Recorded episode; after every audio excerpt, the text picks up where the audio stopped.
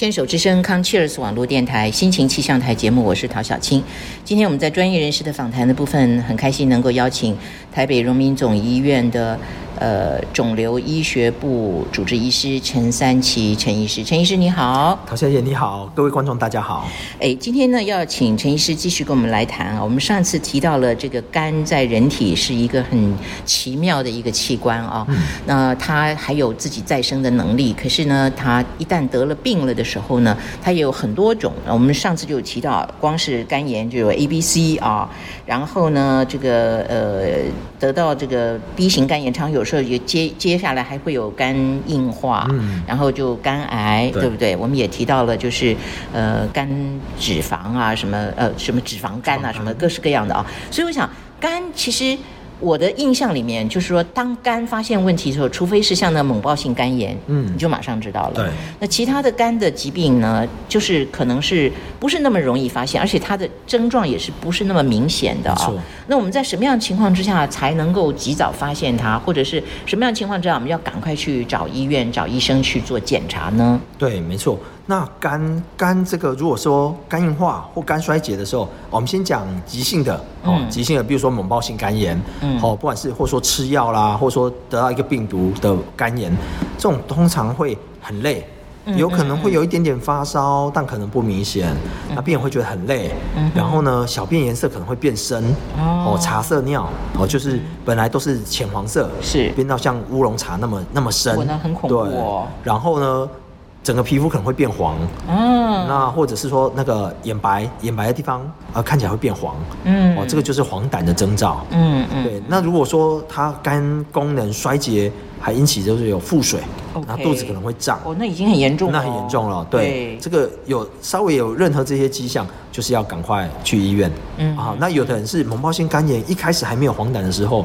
他觉得很累，就觉得很不寻常，嗯然后赶快来医院，哎，一抽血发现所谓的 GOT、GPT 啊，哈，这些指数、嗯。肝肝功能指数就爆高爆表，然后呢就发现说，哎，它是一个猛暴性肝炎，对嗯，啊，这是急性的部分，是是是，那有的是慢性的，就像我们刚才提到说，有些征兆在早期不明显，嗯但是它随着脂肪肝、肝炎、脂肪肝、肝纤维化、肝硬化，到肝硬化的时候，慢慢开始会出现一些征兆。嗯。那一样有一些是类似刚才提到的，嗯哼。肝硬化的人呢，他蛋白质会分泌太少，蛋白分泌少就会开始水肿。嗯。哦，大家有印象，就是像像那个非洲小孩、非洲难民那个，他蛋白质摄取很少，他就会水肿，好、那就会浮肿，所以他脚可能肿，肚子可能会肿，有腹水哇。对，那这个就是比较严重了，因为嗯他在轻微的时候是没症状的。是哦，你在你在肝纤维化的时候是没有症状，等到嗯肝硬化的时候才开始有症状。是是那一样，肝硬化到后来末期也是会有所谓的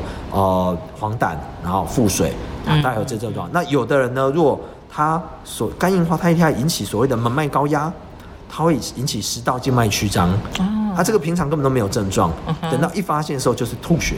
OK。对，啊，不过这是已经到很默契的很状很，默契了，对，嗯嗯嗯，呃，所以如果是这样子的话，因为肝是不会痛的一个器官，对，不太会痛，不太会痛，所以不太会痛，它还是可能会痛吗？还是很会痛。哦，所以如果长出肿瘤，呃，嗯比如说，好像猛暴性肝炎的时候，病人会觉得上腹还是有点不舒服哦，闷闷胀胀不舒服。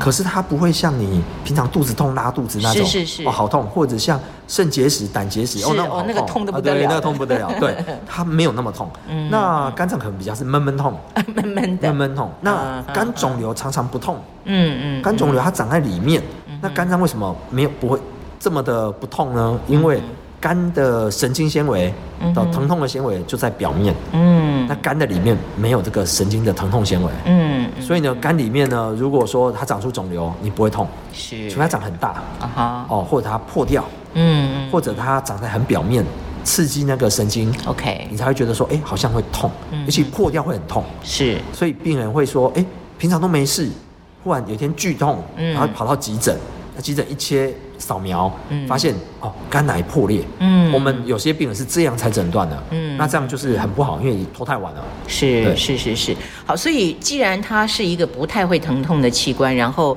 呃，就是症状出现的时候都已经到了比较晚了，对哦，那有没有什么方法我们可以去早期发现呢？对，那早期做啊、当然健康检查嘛，现在就是现在现在这个时时代然哦，医疗进步，大家都鼓励大家健康检查。我们先讲高危险群好了。好，危险群一你一定要健康检查的。哦高危险群高危险群，那谁是高危险群呢？哦，已经知道你有鼻肝、有吸肝，哦，或你长期喝酒，哦哦，常常在喝酒啊，甚至医生告诉你哦，你有已经肝纤维化了，哦。或肝硬化了，这个呢，每半年要做一次超音波，肝脏超音波，然后呃，在国国健局啊，哈，在健健保这些都有给付，半年做一次超音波，那以及抽一次肝的肝奶的肿瘤指标，哦，所谓的胎儿蛋白，那每半年检查，嗯可以提早发现。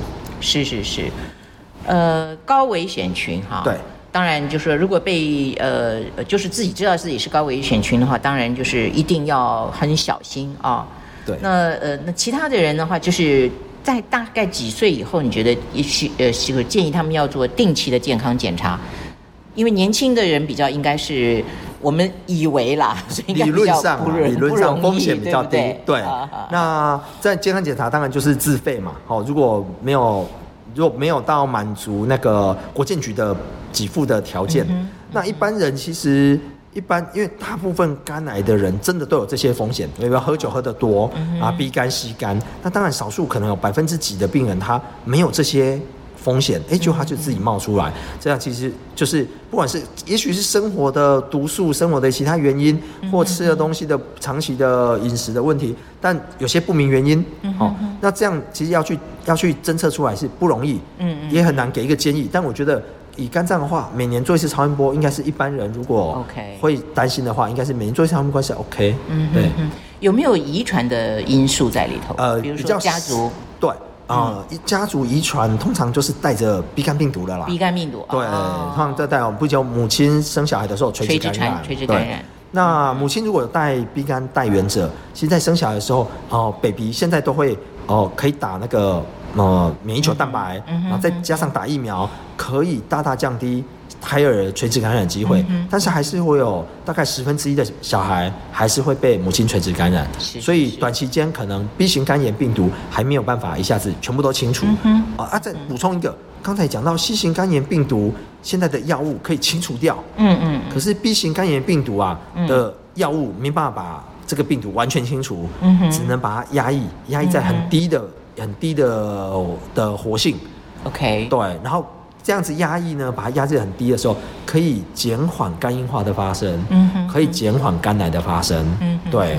呀好，所以我想要问一个问题是这样，就是说，呃，我现在会想起来，我好多年前一个朋友，他就是说发现已经肝很大了啊。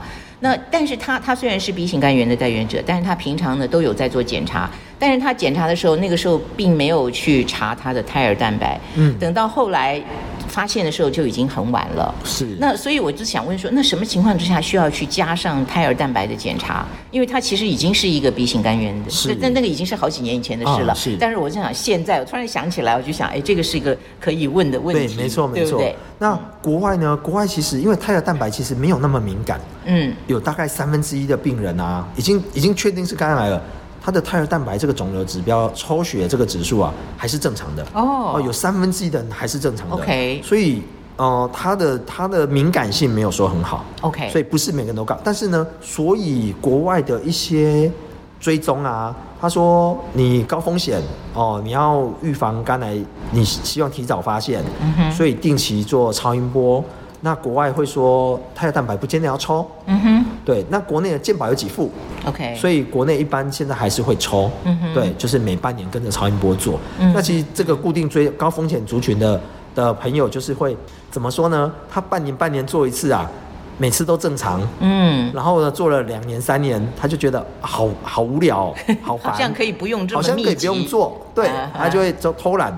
那不偷懒，还有一偷懒，常常两三年就没做了。哦。对我有遇过好几个病人就这样，然后嗯。两三年没做，等到哎开始觉得怪怪，好像肚子有点不舒服的时候，嗯。去做啊，已经已经末期了。嗯，对，嗯这个我们遇过好几个病人是这样，是是。所以虽然说每半年做，每次都好无聊，都没事，啊，其实呢，没有发现是好消息。是是是，对，没有什么都没有发现，医生很无聊，这样是最好的消息。